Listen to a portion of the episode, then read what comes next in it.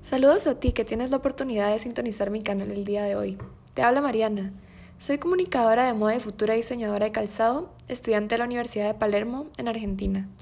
Creé este podcast con el objetivo de hablar de las distintas modas que atraviesan nuestra generación. Por si no lo sabes, las modas son tendencias repetitivas que adopta una sociedad. Estas no suelen durar mucho y cambian a lo largo de los años. Nuestros comportamientos y las distintas convicciones que forman nuestra identidad tienen que ver con el momento en el tiempo que nos tocó vivir. Esto me ha llevado a preguntarme si soy seguidora de algunos movimientos solo porque están de moda.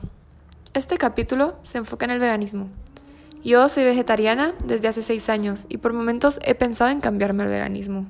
Por si desconoces lo que es el veganismo, este es un estilo de vida que tiene como principio respetar a todos los seres vivos. Los veganos lo describen como una decisión amorosa y compasiva por parte de una persona que busca comportarse conforme a sus convicciones. Me basé en el libro Vegano Yo de la periodista mexicana Laura Barrera para poder conocer más a profundidad el veganismo y su impacto en Latinoamérica. El vegetarianismo, por otro lado, es una dieta que consiste en evitar el consumo animal, es decir, las carnes, pollo, mariscos, cerdo y otros. En esta dieta sí se pueden consumir los derivados como la leche y huevos. Para contarles un poco sobre mí y mi decisión de ser vegetariana, yo decidí seguir esta dieta cuando tenía 14 años porque soy amante de los animales y en general soy una persona que busca la paz. No me gusta pensar en causar daño a los demás, incluyendo a los animales. En ese momento de mi vida tuve la oportunidad de ver el documental Cowspiracy, que es uno de muchos documentales que existen en internet que hablan acerca del estilo de vida vegano. Este me hizo darme cuenta que para mí no era indispensable consumir carnes y que al no hacerlo me abstenía de lastimar a los animales y también de contaminar el medio ambiente. Fue entonces que yo decidí ser vegetariana, así como así, de la noche a la mañana. Fue una sorpresa para mis familiares y también para mis amigos. Vengo de una familia que consume carne como su fuente principal de proteína y en los primeros meses mi mamá no me dejaba mencionarle a la gente que era vegetariana porque le parecía una falta de respeto que yo negara los alimentos que otras personas habían cocinado para mí. Igual esto solo pasó en el principio, ahora ya todas las personas cercanas a mí se enteraron que soy vegetariana y pues son felices de prepararme comida que se adapte a mis preferencias.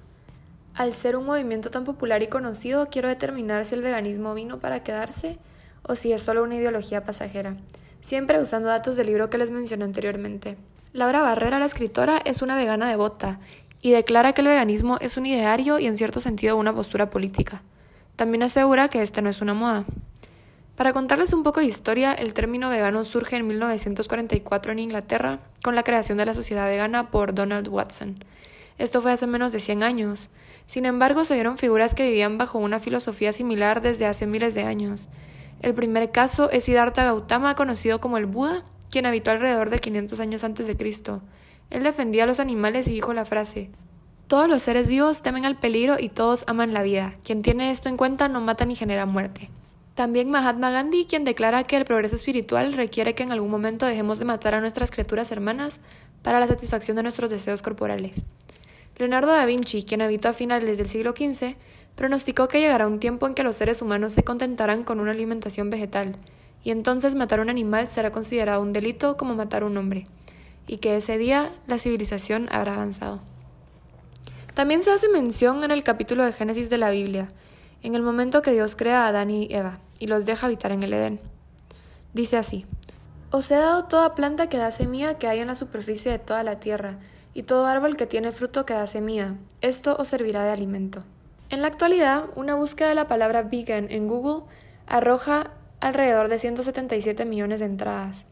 Se puede ver cómo millones de personas se interesan en el tema. Inclusive hay diversos estudios a favor del veganismo estos desde distintos puntos de vista, como el sufrimiento animal y la contaminación ambiental.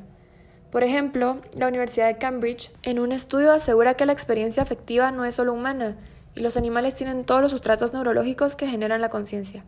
También el estudio de la doctora de Economía Rural Yolanda Macieu, quien asegura que la producción extensiva de ganado bovino es responsable del 9% del dióxido de carbono en la atmósfera, 37% del metano y 65% del dióxido nitroso mostrando así los efectos negativos que tiene la producción animal en el medio ambiente.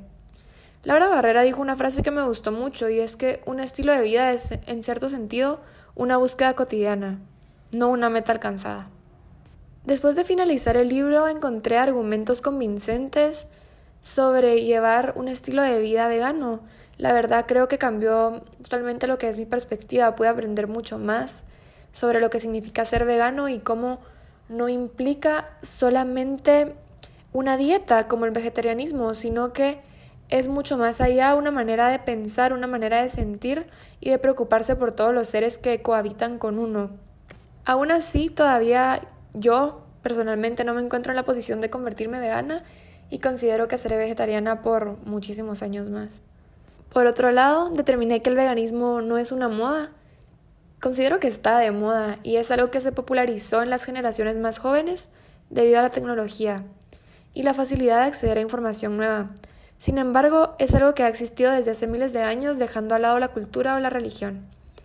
Y puede que todos los casos de personas que no eran famosas no hayan sido documentados, por los que no tenemos verdadero conocimiento de cuántas personas veganas hubieron en el pasado.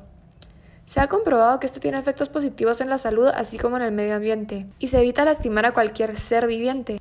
Por esto yo creo que el veganismo va a seguir creciendo y va a ser un estilo de vida que muchos adoptarán en los siglos por venir. Gracias por escucharme hoy. En este podcast mencioné unos pocos datos, eligiendo los que me parecieron más interesantes, pero de igual manera dejo la información completa del libro por si te interesa aprender más sobre el veganismo. Nos vemos en una próxima oportunidad.